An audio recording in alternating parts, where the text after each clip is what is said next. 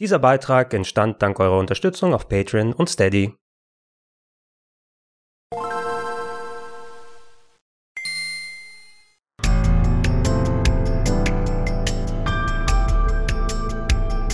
Schönen guten Tag und herzlich willkommen auf rpgheaven.de zu Gregor Tested I, The Somnium Files Nirvana Initiative. Autor Kotaro Uchikoshi, der unter anderem die Zero Escape Serie mit Nine Hours, Nine Persons, Nine Doors und Virtuous Last Reward äh, verantwortet hat, ist wieder zurück mit der Fortsetzung zu einer recht hochwertig produzierten Visual Novel gepaart mit äh, einem schönen Rätselaspekt, kam im Original 2019 heraus und war ein Spiel, was ich mir damals auf der Switch geholt hatte, weil ich solche Games eigentlich ganz gerne portabel spiele. Und äh, das hat mich so gefesselt, dass ich es innerhalb innerhalb von einem Wochenende trotz der ordentlichen Länge komplett durchgeballert habe. Seitdem habe ich es noch einmal durchgespielt. Das kam ja vor einiger Zeit auch im Game Pass heraus und äh, das war eigentlich ganz gut, weil dadurch war ich wieder bereit für die Fortsetzung, die jetzt aktuell, wo ich es aufnehme, gerade in den USA und Japan rausgekommen ist. Ich habe mir die PS4-Version als US-PSN-Download geholt auf der PlayStation 5, aber es ist die native PS4-Version, die ich gespielt habe. Alternativ könnt ihr es auch auf der Switch, auf Windows Windows oder auf Xbox-Plattformen spielen. Der Euro-Release ist für den 8. Juli angegeben. Ähnlich wie beim ersten Teil habe ich es jetzt wieder innerhalb von einem Wochenende durchgeballert. Und meine Herren, äh, ich will nicht zu viel vorwegnehmen, aber wenn Elden Ring nicht wäre, dann wäre das wahrscheinlich das Spiel, was locker auf Platz 1 in meiner Game of the Year Liste 2022 auftauchen würde. Für alle Leute, die Angst vor konkreten Spoilern haben, ich werde jetzt für das Video-Review hauptsächlich Footage aus den ersten paar Spielstunden nehmen, da darauf verzichten, konkrete Story-Spoiler drin zu zeigen, die also signifikante Erkenntnisse für euch ergeben und werde dazu noch ein bisschen Trailer-Footage benutzen. Also wenn ihr damit okay seid, schaut gerne weiter. Ansonsten hört ich das gerne sonst als Podcast-Version an, weil verbal werde ich natürlich diese Spoiler sowieso nicht aussprechen, aber es sollte sich niemand davon aufgehalten fühlen, vor absoluter Angst, hier komplett bis zum Ende gespoilt zu werden. Um kurz mal die Eckdaten zusammenzufassen, im ersten Eye the Somnium Files ist man in die Rolle von Kaname Date geschlüpft, ein Polizist einer Spezialeinheit der Tokyota Polizei und äh, der war dort zuständig, den sogenannten New Cyclops Killer zu finden, ein Serienkiller, der seine Opfer nicht nur umbringt, sondern denen auch ein Auge ausgestochen hat. Ein Teil des Gameplays war sehr klassisch wie bei einer Visual Novel, das heißt das äh, Besuchen von verschiedenen Örtlichkeiten, entweder um dort Untersuchungen anzustellen, Beweismittel zu sammeln oder dort mit Leuten ausschweifend zu reden. Der andere aber war der erweiterte Gameplay-Aspekt und der hat mit den sogenannten Somniums zu drehen. Es gibt eine bestimmte Maschine in den Spielen, mit der kann Date und andere Kollegen seiner Einheit in den Traum von verschiedenen Personen schlüpfen, sei es um dort irgendeine Information zu finden, die unterbewusst abgespeichert wurde oder hinter die Geheimnisse einer Person zu kommen, die sie nicht verbalisieren möchte. Und in diesen Traumsequenzen, da gibt es das eigentliche Gameplay, was so eine Art Mischung zwischen Puzzle, Try and Error und sehr viel Wahnsinn gewesen ist. Wie gesagt, hat mir diese Mischung sehr viel Spaß gemacht, obwohl das war nicht komplett frei von Kritik für mich. Der wichtigste Punkt, den habe ich gerade kurz angesprochen, ist äh, das Trial and Error Gameplay während der Traumsequenzen. Die sind natürlich möglichst abstrus dargestellt. Man soll so ein bisschen herumprobieren, um die richtige Aktion herauszufinden, um sich nach und nach dem Ziel zu nähern. Aber man hat auch ein ziemlich fixes Zeitlimit und äh, häufig war es so, weil es teilweise so random gewesen ist, dass ich an meine Grenzen beim ersten Durchlauf gestoßen bin und man wieder von vorne diese Traumsequenzen anfangen muss, weil jetzt weiß man eher Bescheid, um den richtigen Weg mitzunehmen. Und das hat mir des häufigeren mal so ein bisschen den Spielfluss ausgebremst. Das hätte ich gerne ein bisschen geführter haben wollen. Ansonsten gab es ein paar Charakterisierungen so drin. Der Großteil, der ist durchaus sehr interessant dargestellt. Es hatte so eine gewisse Tendenz, äh, gerade beim Hauptcharakter Date, sagen wir mal, ein bisschen äh, anzüglich zu sein. Ich habe nichts dagegen, wenn die Charaktere mal äh, auch ein bisschen, nennen wir es, erwachsener agieren reagieren und reagieren, aber Date ist so ein Lustmolch innerhalb des Spieles und geht total ab, wenn er Pornomagazine sieht, was tatsächlich auch ein Gegenstand der Story ist, was auch innerhalb der Story auch erklärt wird, aber für mich hörte sich das so ein bisschen immer nach Makulatur an und der Gag ist irgendwann auch vorbei. Zu guter Letzt Letzten Endes hätte ich es nicht auf der Switch spielen sollen, denn ähm, die Switch selber, ja, man kann schon zocken drauf, allerdings, äh, sie hatte auch relativ lange Ladezeiten, da das meiste in relativ aufwendiger für eine Visual Novel 3D-Grafik dargestellt wird und du Örtlichkeitswechsel hast oder mal in Gesprächen mit verschiedenen Fenstern da arbeitest. Es dauerte häufig mal mehrere Sekunden, bis entweder äh, das Spiel weitergegangen ist oder zur neuen Location kam und da gab es unschöne Wartesequenzen dazwischen. Auch von der Auflösung her war es nicht unbedingt das Geld Gelbe vom war es wesentlich angenehmer, wo ich es jetzt auf meiner Xbox Series X nochmal durchgespielt habe. Da gab es eben nicht diese langen Ladezeiten und es war sogar ziemlich knackscharf in 4K. Und das war einer der Hauptgründe, warum ich es für Sequel jetzt auf eine neue Konsole gewechselt bin. Da ich aktuell recht viel auf der PS5 spiele, habe ich mich eben für die PS4-Version entschieden. Eine native PS5-Version gibt es noch nicht, aber ich habe auch ganz Gutes eigentlich über die Xbox-Version gehört, die entsprechend durch die Smart Delivery auch äh, direkt dann in der bestmöglichen Qualität auf Series X-Geräten laufen soll. Nichtsdestotrotz, ich werde im Detail gleich drüber reden, denn kommen wir jetzt zu I The Somnium Files Nirvana Initiative. Six years ago, Jin Furway's body was discovered in Studio Devita. And now, his left half was found here at the stadium. The half body serial killings.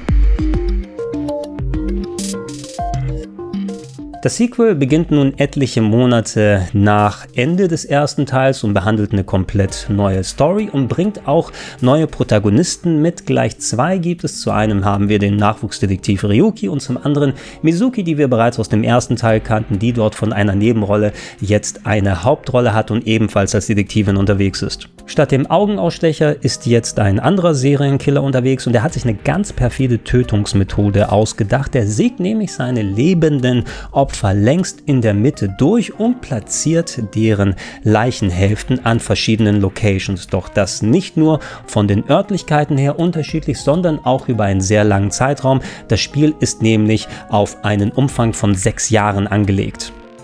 Je nachdem, wo ihr gerade in der Story unterwegs seid, wechseln dann auch die Protagonisten. Im frühen Part des Spiels, der im Hier und Jetzt dann stattfindet, seid ihr mit Ryuki unterwegs und seiner virtuellen Partnerin Tama, die dazu benutzt wird, euer Avatar in den Traumsequenzen zu sein. Und im späteren Teil des Spieles, sechs Jahre im Anschluss, seid ihr dann mit Mizuki unterwegs, die entsprechend auch erwachsener geworden ist. Und ihre Assistentin ist Aiba, die man bereits aus dem ersten Teil kannte, weil sie dort mit Kaname Date zusammengearbeitet hat.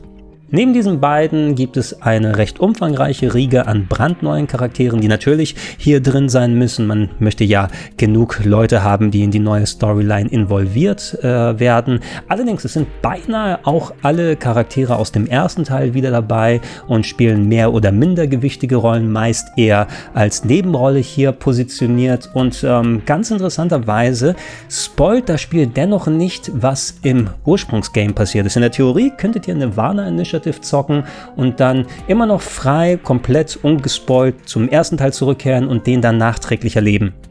Are you familiar with the new Cyclops serial killings? Uh, what? No, no, not you, Mr. Ryuki. This question is for that person on the other side.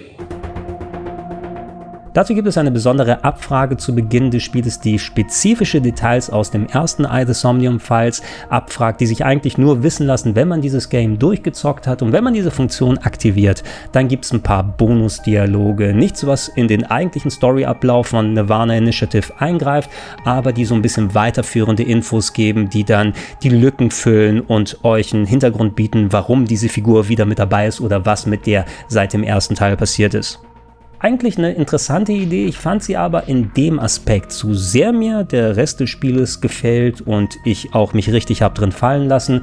Ähm, ich fand sie eher halbgar umgesetzt und etwas gezwungen.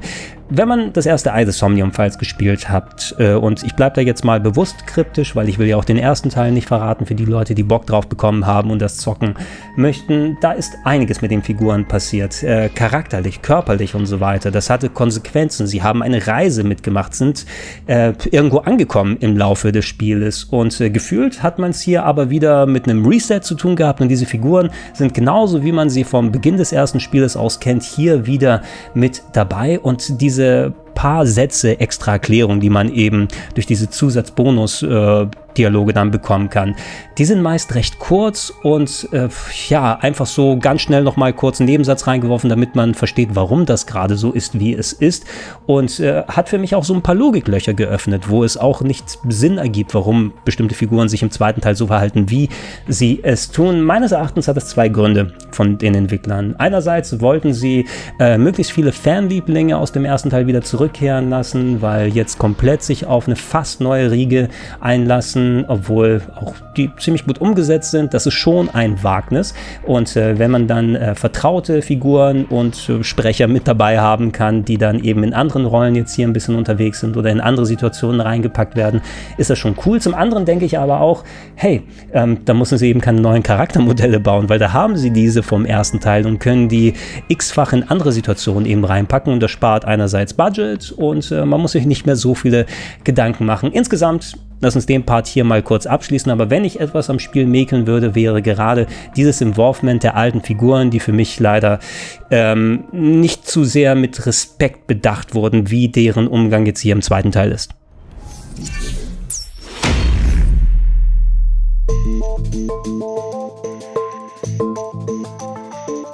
Was ist nun mit der Story selbst von Nirvana Initiative und ich habe es gerade jetzt äh, vor knapp einem Tag durchgespielt, wo ich das aufnehme. Und äh, ich brauche oft noch mal ein bisschen Zeit, einfach mal um eine Nacht drüber zu schlafen, das alles in mich sacken zu lassen, mal zu realisieren, ey, habe ich das gerade alles richtig verstanden, wie das bei dieser Visual Novel passiert ist. Und ich fand es richtig gut, muss ich sagen. Aber da hat äh, Uchikoshi als Autor eben auch einen richtigen Stein bei mir im Brett. Also, ey, speziell, wenn man eben eher das geringere Budget von so älteren Visual Novels gewohnt ist. Auch die Zero Escape-Reihe war jetzt keine High-Budget-Serie, hat sich aber mit den Games immer weiter gesteigert. Und ich fand, I, The Somnium Files war gerade technisch schon auf einem vergleichsweise hohen Niveau, was animierte Figuren angeht, aber auch ähm, die Qualität des Voice-Actings wie die mit Emotionen und so weiter äh, gefüllt wurden. Und die werden dann reingeworfen eben in solche Murder-Mystery-Sachen mit Mindfuck-Potenzial. Das hat Uchikoshi richtig gut drauf. Und äh, beim ersten Eye the Somnium Files, da gefiel mir die Story eigentlich auch ziemlich gut. Ich fand sie ein bisschen mehr straightforward, also ein bisschen verständlicher, obwohl sie immer noch recht verschlungen war mit den ganzen äh, dann äh, Geschichten, die man über die Flowchart machen kann mit verschiedenen Abzweigungen. Oh, in welcher Timeline bin ich jetzt gerade unterwegs und welchen Effekt hat das äh, auf die andere und so weiter und so fort. Kennt man ja auch von den Zero Escape Spielen. Würde sie im Komplexitätsfaktor aber eher nach hinten packen. Und was ich als mittlerweile Visual Novel Murder Mystery Veteran sagen muss, es gibt ähm, so manche Story-Elemente, die reingepackt werden. Hey, was machst du mit einer Flowchart? Wie nimmst du Wissen aus einer Timeline in die anderen mit? Sind das alternative Realitäten? Was machst du damit? Ähm, da erwarte ich schon fast ein bisschen, ah, okay, dieses Gimmick habe ich schon gesehen und diese Art von Twist und äh, dieses interessante Ding hat man schon bei einem anderen Teil gemacht. Und ganz ehrlich, eine Wade Initiative, ne? also vom Spannungsaufbau und vom Mysterium her, alleine dieses Murder Mystery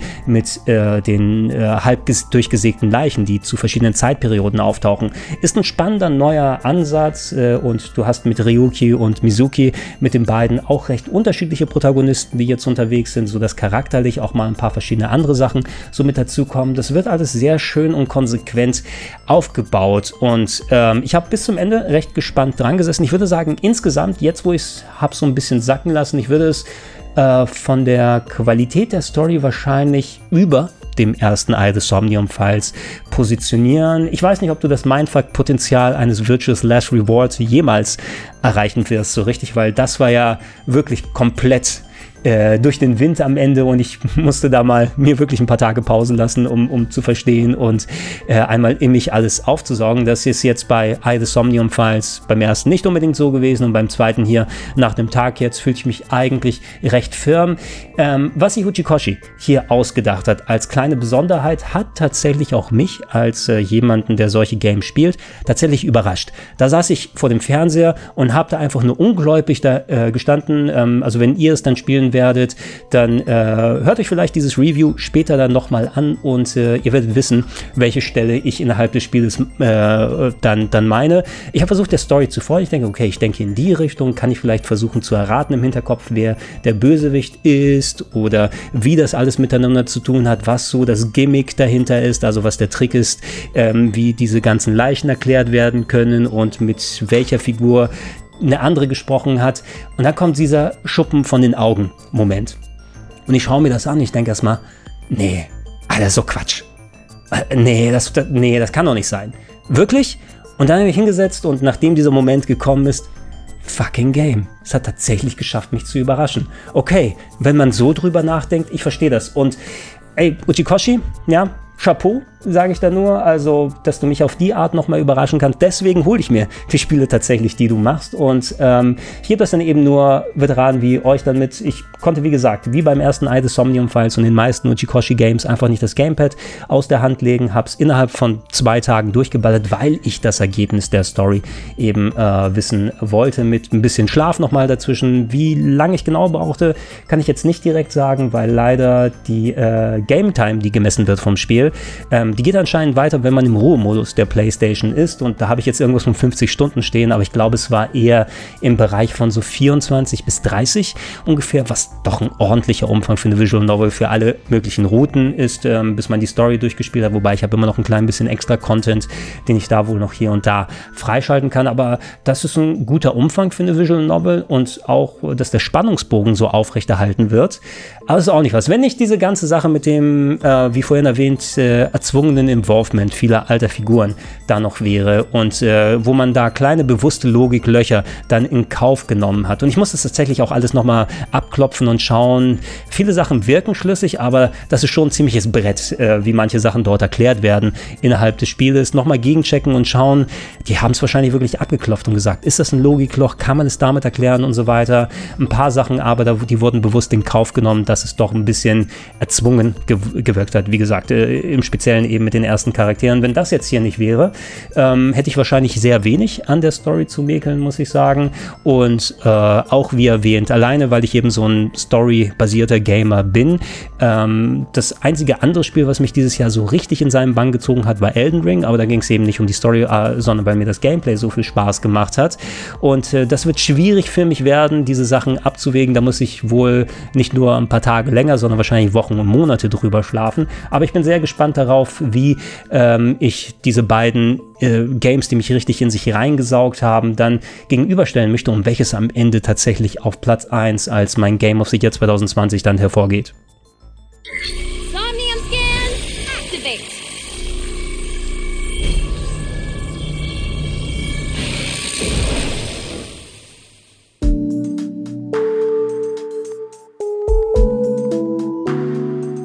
Reden wir ein bisschen über das Gameplay, was natürlich auch eine sehr wichtige Komponente ist.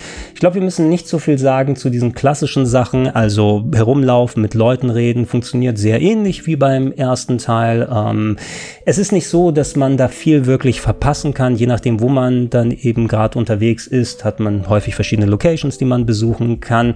Die Möglichkeiten, die man da hat, sind ein bisschen erweitert worden. Also da sowohl Tama als auch Aiba äh, als äh, KI-Assistentinnen können ein paar äh, verschiedene Features haben.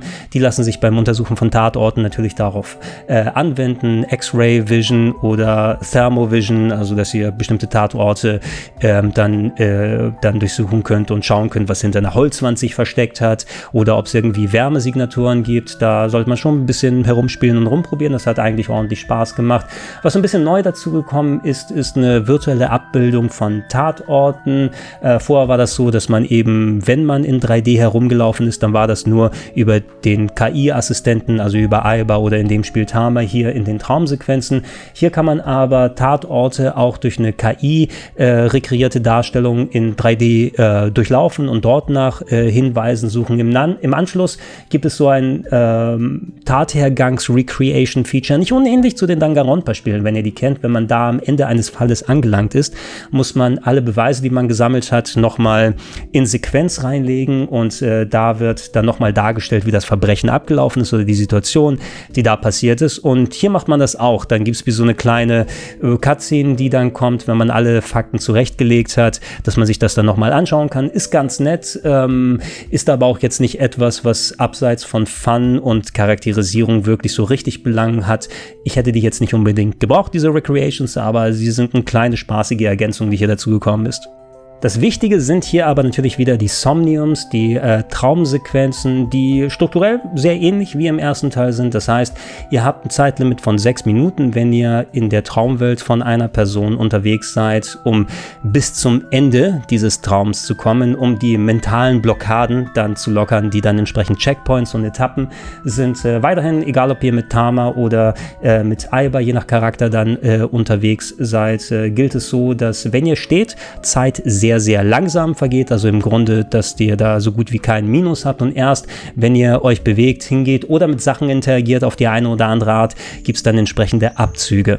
Ebenfalls zurück als Gameplay-Element sind die sogenannten Timies, ähm, Zeitveränderer, die man für bestimmte Aktionen verdienen kann und die dann in der nächsten Aktion dann entweder frei einsetzt oder manchmal ist es auch gezwungen. Oft könnt ihr damit die äh, benötigte Zeit, um diese Aktion auszuführen, dann verringern, halbieren, vielleicht sogar ganz, ganz nach unten packen. Und das effektive Spiel mit den Timies ist ganz wichtig, ähm, um dann auch noch genug Zeit am Ende zu haben, um ab und zu mal auch ein paar Fehler zu machen, denn man wird natürlich nicht auf den ersten Blick, da es immer Traumwelten sind, auch so sofort die sinnvollste Aktion ausführen und möglichst effizient am Ende auskommen. Das sollte ja auch bei dem Spiel so sein, äh, dass man ein bisschen experimentiert und äh, dennoch nicht sofort dafür bestraft wird. Scheiße, ich habe eine Sache im Spiel ähm, einfach so mal gemacht oder ausprobieren wollen, ähm, dass man die Traumwelt dann auch noch beenden kann und nicht wieder von vorne oder von dem Checkpoint startet. Da ist das Game recht kulant und da hilft das Timey-System. Ihr solltet natürlich auch aufpassen, manche dieser Timies sind auch äh, Strafen, die dazu kommen und äh, da muss man auch sich überlegen, oh, wenn ich jetzt eine Strafe aufgebrummt habe, ähm, lieber gucken, wie ich die vernünftig wieder abarbeite und nicht zu viel an Zeitstrafe bekomme, weil dann kann die Traumwelt schnell zu Ende sein und dann müsst ihr tatsächlich von vorne oder wieder von einem Checkpoint anfangen.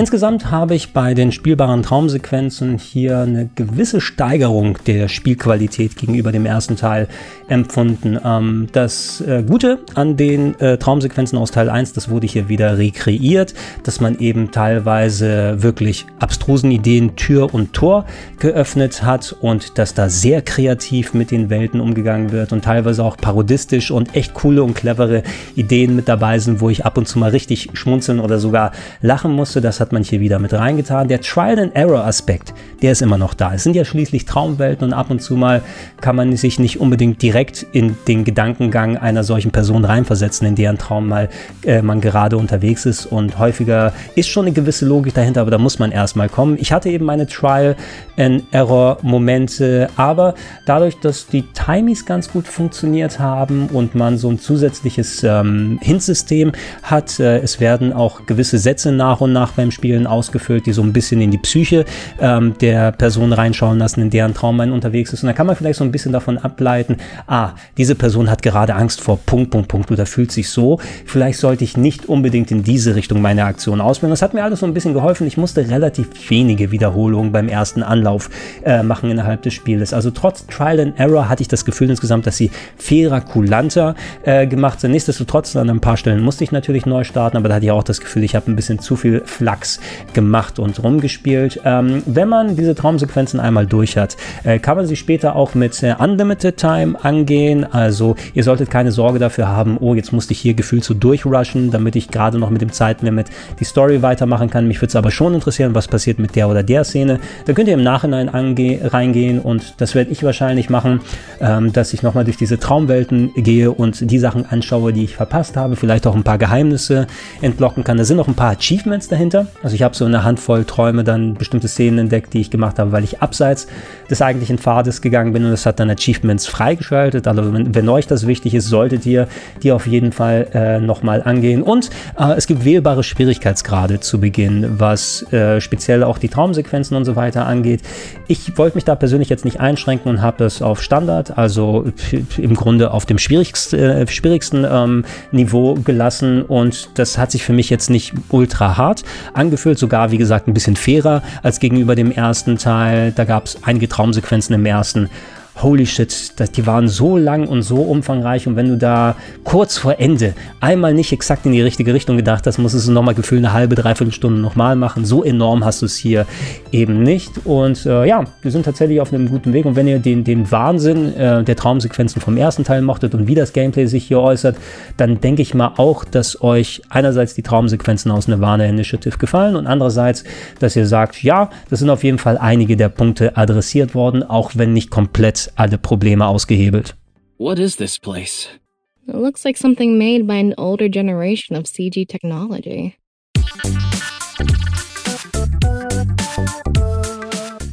Was gibt es sonst zu sagen? Es gibt äh, einigermaßen Bonuskram hier mit dabei. Das ist ja häufiger bei solchen Visual Novels, dass da eine Art äh, Virtual Pet mit dabei ist, so eine Art Tamagotchi, das man hier auch aufziehen kann. Das ist äh, wenig intrusiv zum Glück hier gemacht. Also das könnt ihr einschalten, dass alle 20 Minuten sich euer Virtual Pet meldet und dann wird euch eine Frage gestellt und je nachdem, wie diese Frage beantwortet wird, werden dann Experience Points verteilt und so kann sich das Virtual Pet in verschiedene Richtungen entwickeln. Ich habe das äh, zu Beginn abgeschaltet, weil ich dachte, vielleicht nervt mich das, aber dann wieder angemacht. Das war immer ganz nett, alle 20 Minuten da mal ein kurzes äh, Frägelchen zu beantworten und dann zu versuchen, alle möglichen Arten ähm, heranzuzüchten, die es dann davon äh, gibt. Und da könnt ihr aber auch für euch selbst entscheiden. Das ist ein komplett optionales Ding.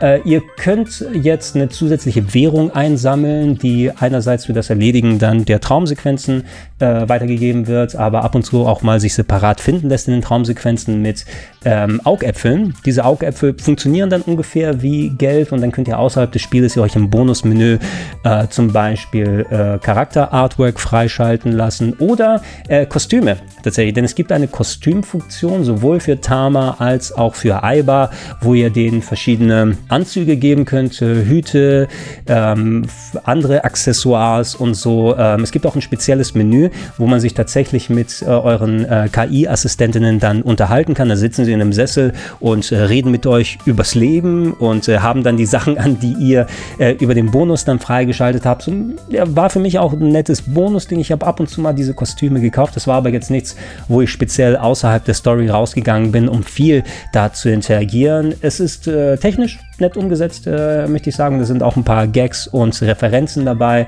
Auch auf vergangene Spiele von Uchikoshi, als auch allgemeine Sachen aus der Gaming-Welt und natürlich aus dem Vorgänger. Und äh, ein weiterer Motivationsfaktor, der eventuell noch mal ein bisschen mehr Spielzeit für euch gibt. Ansonsten gibt es äh, ganz typisch dann die ähm, Archive, wo ihr gegenchecken könnt. Die habe ich tatsächlich recht häufig frequentiert, um mir da mal Charakterbiografien äh, durchzulesen ähm, und äh, Hintergründe, die erklärt werden. Ab und zu mal gibt es sogar ähm, Trivia die euch äh, eingeblendet wird innerhalb des Spieles, ähm, die wie so eine Art Pop-up-Video, wer das noch kennt, so eine Zusatzinfo dann auftaucht und dann sagt, hey, die haben gerade das hier erwähnt und dann meldet sich eure KI-Assistentin und lässt dann so ein bisschen Laufschrift durchlaufen und dann heißt es übrigens, ähm, das bezieht sich auf das und das und das und das. Äh, auch so, also auch so ein kleines Bonus-Ding mit dazu kommt ähm, und das sind die Sachen, die mich ähm, dann so ein bisschen mehr in den Bann gezogen haben, als jetzt das Aufziehen von Virtual Pets oder das Anziehen von Kostümen. Es ist auf jeden Fall noch ein bisschen mehr eben eben Fleisch drin als das reine Erleben der Story und Spielen der Traumsequenzen. You okay, Ryuki? Zu guter Letzt Technik und Grafik und äh, über den Sound wollen wir natürlich auch ein bisschen quatschen. Äh, eingangs habe ich ja gesagt, ich habe mir, weil ich mit der Switch-Version vom ersten Teil eher nicht so gute Erfahrungen technisch gemacht habe, mich jetzt entschlossen, das Game auf der PS5 zu spielen. Hätte mir gerne eine native PS5-Version geholt, aber im US PlayStation Store für 60 Dollar gab es äh, dann nur die PS4-Fassung. In den meisten Fällen, hey, die laufen dann ja wie auf einer PS4 Pro auf der PS5. Äh, grundsätzlich habe ich technisch so gut wie keine Probleme damit gehabt auf der PS5. Das heißt, ich konnte das Bild in 4K ausgeben lassen. Ich glaube nicht so ganz, dass es native 4K waren, ganz ehrlich. Ich habe jetzt hier nicht die Tools, um exakt die Pixel zu messen, aber manche der Figuren, die schienen mir doch ein bisschen kantiger zu sein, als wenn ich es jetzt wirklich in nativen 4K laufen lasse. Ansonsten aber war es schön detail- und kontrastreich. Ähm, ich hatte es bei mir auf der äh, SSD installiert, das PS4-Spiel extra, um zu gucken, dass ich nach Möglichkeit, wenn ich ansonsten von USB-Festplatte die PS4 Games zocke, weil da kann es ja nochmal ein paar extra Sekunden Wartezeit geben und ich wollte hier extra das vermeiden. Ähm, es war nicht so super duper schnell, dass da manche Sachen sofort instant aufgetaucht sind, speziell wenn man mal ähm, von einem Menüpunkt in den anderen gewechselt ist. Oh, ich bin gerade bei dem äh, speziellen äh, Anzug-Feature für die KIs und gehe dann in die Flowchart rüber. Aber von der Flowchart will ich dann ins Ingame rübergehen und da gibt es schon selbst äh, in der Variante so ein paar Sekunden, wo man wartet. Nie so extrem wie auf der Switch, aber komplett eliminiert ist es nicht. Ähm, ansonsten äh, habe ich äh, bemerkt oder ich meine bemerkt zu haben, dass das Spiel nicht zu 1000% bombenfest in 60 FPS läuft. Ähm, Im Großen und Ganzen ist wie gesagt, außer dass äh, potenziell nicht natives 4K auf der PS5 ausgegeben wird, ähm, wenig an der Framerate zu mäkeln. Zum großen Teil des Spiels sind es 60 FPS. Wenn man selber in Third Person unterwegs ist, ob bei den Rekreierungen äh, der Taten äh, der Mörder, also wenn man dann versucht herauszufinden, ey, wie wurde dieses Verbrechen begangen, oder innerhalb der Traumwelten. Ich glaube, da gibt es so ein bisschen Zeilenruckeln und leichtes Hakeln, als ob man so leichte Framerate-Einbrüche hat. Das war nicht so ein klein bisschen schade, aber daran gewöhnt man sich. Ansonsten schaut dieses Spiel aber erstaunlich gut wieder aus. Es ist wohl das ähm, dann wertigste visuelle Spiel, was Uchikoshi und äh, entsprechend die anderen Leute da rausgebracht haben, weil man sich so viel Aufwand und Mühe gegeben hat. Ich glaube, wenn ich eine Sache anmerken würde, man hat ja die Porträts von den Charakteren, die unten links in der Ecke zusätzlich auftauchen, wenn man mit denen redet, aber man sieht das eigentliche Spielebild, aber dann wird nochmal Gespräch visualisiert mit diesen kleinen Köpfen und ähm, diese Köpfe, die haben keinerlei Emotionen. Das Einzige, was sich bewegt, sind deren Lippen und das ist leider auch automatisiert. Das ist äh, nicht wirklich wirklich lippensynchron, was da gemacht wird. Also schon, man sieht, der Mund bewegt sich, wenn die Figuren sprechen, aber ähm, er kann zum Beispiel auch, äh, wenn der Dialog vorbei ist, einfach mit dem offenen Mund dann stehen bleiben, weil es da gerade an, in der Animation aufgehört hat und äh, nimmt so ein bisschen die Glaubwürdigkeit den Figuren, die innerhalb des eigentlichen Games eigentlich recht äh, lebendig und gut dargestellt wurden. Ansonsten aber ein echt gut aussehendes Spiel und bis auf diesen kleinen Makel habe ich nicht besonders viel auszusetzen.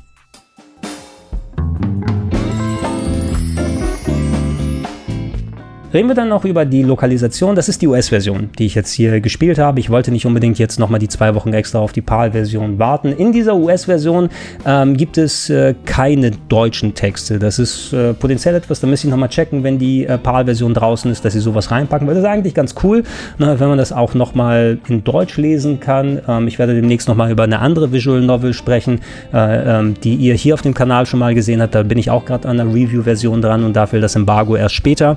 Ähm, und die hat zum Beispiel deutsche Texte, da fand ich das ganz nett, mit japanischer Sprachausgabe zu spielen und mit deutschen Texten.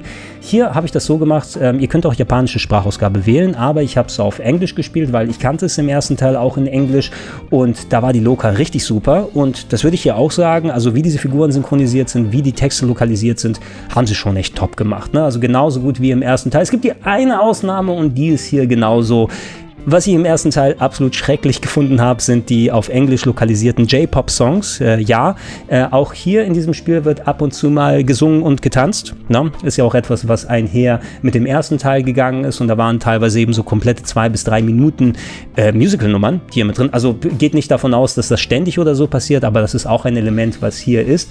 Und ähm, ich habe es noch im Kopf, dass mir da das japanische Original im ersten Teil besser gefiel ähm, als die, ja, irgendwie, es, es, es, klingt so merkwürdig auf Englisch, diese J-Pop-Songs. Ne? Und ähm, die fand ich grauenhaft im ersten Teil. Und ich muss auch sagen, die J-Pop-Songs, die dann hier intoniert oder getanzt oder was auch immer gemacht werden, texttechnisch äh, auf Englisch übersetzt, da gibt es schon Sinn, was da drin ist und, und hatte noch Relevanz für die Story und alles drum und dran. Sie sind genauso schrecklich. Na, vielleicht mögt ihr das ja auf Englisch lokalisiert, aber das war so der einzige Punkt, wo ich sage, hey, im Rest des Spiels ist alles richtig gut getroffen und die Stimmen, wie sie gewählt wurden und wie das da umgegangen äh, wird damit und auch, wie gesagt, textlich ist auch alles im Lot auf Englisch, aber sobald es an J-Pop-Musik geht, auf, mit, mit englischer Synchro, boah, ganz, ganz schlimm.